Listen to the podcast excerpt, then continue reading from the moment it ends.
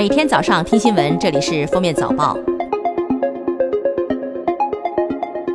各位听友，早上好！今天是二零一九年七月二十一号，星期日，欢迎大家收听今天的封面早报。首先来听今日要闻。今年六月，云南省昭通市绥江县通报了一起违反组织纪律的典型案例，两名党员干部因拒绝组织提拔而被严肃处理一事，引发当地热议。对于二人无视纪律、不想作为的行为，绥江县纪委决定按照组织条例给予其相应的处分。记者十九号从教育部获悉，近日群众反映个别网站、微信公众号仿冒有关省级招生考试机构网站和微信公众号，发布有关高考的各类信息，其中含有虚假、诈骗等内容。针对这种情况，教育部、中央网信办、公安部联合治理非法仿冒省级招生考试机构网站和公众号。记者十九号从滴滴出行获悉，在对顺风车业务整改的三百多天里，滴滴顺风车共迭代了十二个版本，优化上百个安全功能和策略。近日，滴滴推出顺风车整改方案，并向公众征求意见，继续整改。目前，顺风车无明确的上线时间。二零一九年 Q 二中国主要城市交通分析报告显示，重庆虽然蝉联中国最堵的城市，但司机依然保持狂野。平均车速达到每小时三十点七公里。中国十大堵城中，九个属于北方城市，分别是哈尔滨、北京、长春、呼和浩特、大连、济南、沈阳、兰州、西宁。下面是今日热点事件：日前，云南楚雄的黎师傅路上捡到一些菌子，老婆用大蒜炒来吃，称大蒜变黑就是有毒，没变色就是没毒。结果一家三口进食以后中毒进了 ICU，医生称用大蒜或银针试毒都是不靠谱的，有些毒素这些办法根本验不出来。李斯咨询十七号发布方便面行业分析与展望报告称，二零一八年中国方便面消费量逾四百亿份，居全球第一，印度尼西亚和印度则分别为世界第二、第三大方便面市场。近日，春秋航空某航班在直飞大阪飞往扬州途中，空乘人员发现乘客赵某躲在飞机的厕所内抽电子烟，乘务人员随即报警。赵某在飞机落地扬泰机场后被警方控制。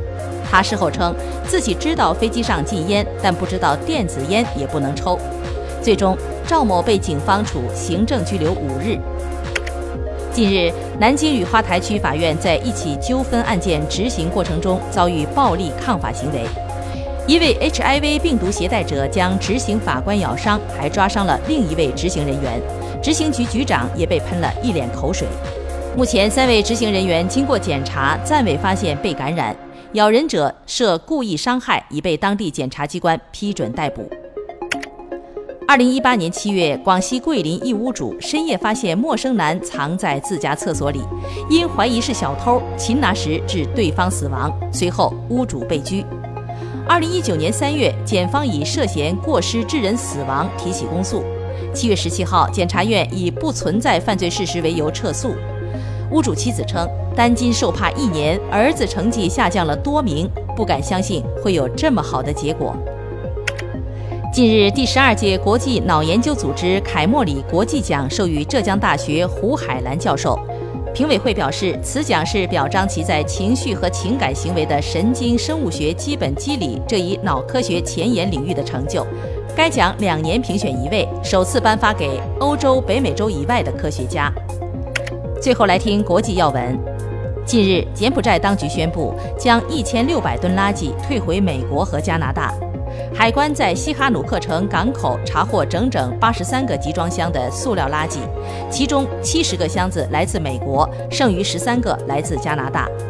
一位发言人表示，所有与垃圾有关的外国公司将被起诉。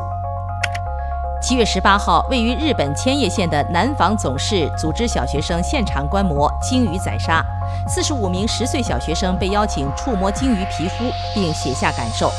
捕鲸在南方总市世代相传，小学校长表示要以此教育孩子为家乡传统感到自豪。近日发表在《科学进展》杂志的新研究报告提出了一项大胆设想：以人造雪覆盖西南极冰盖，防止其融化并拯救低洼地区。科学家称，如果不采取措施，海平面将在近百年内上升三米，纽约、加尔各答等都市均会受到严重威胁。该项目还需进一步研究讨论。据媒体报道称，东京在明年奥运会期间可能出现1.4万间酒店房间缺口。为缓解酒店紧张问题，东京官员正在考虑海上解决方案，推出游轮作为漂浮酒店。为此，日本有旅行社推出游轮住宿加奥运门票套餐服务。虽然有人对游轮的接待能力提出质疑，但东京政府将此看作是一项创新举措。感谢收听今天的封面早报，明天再见。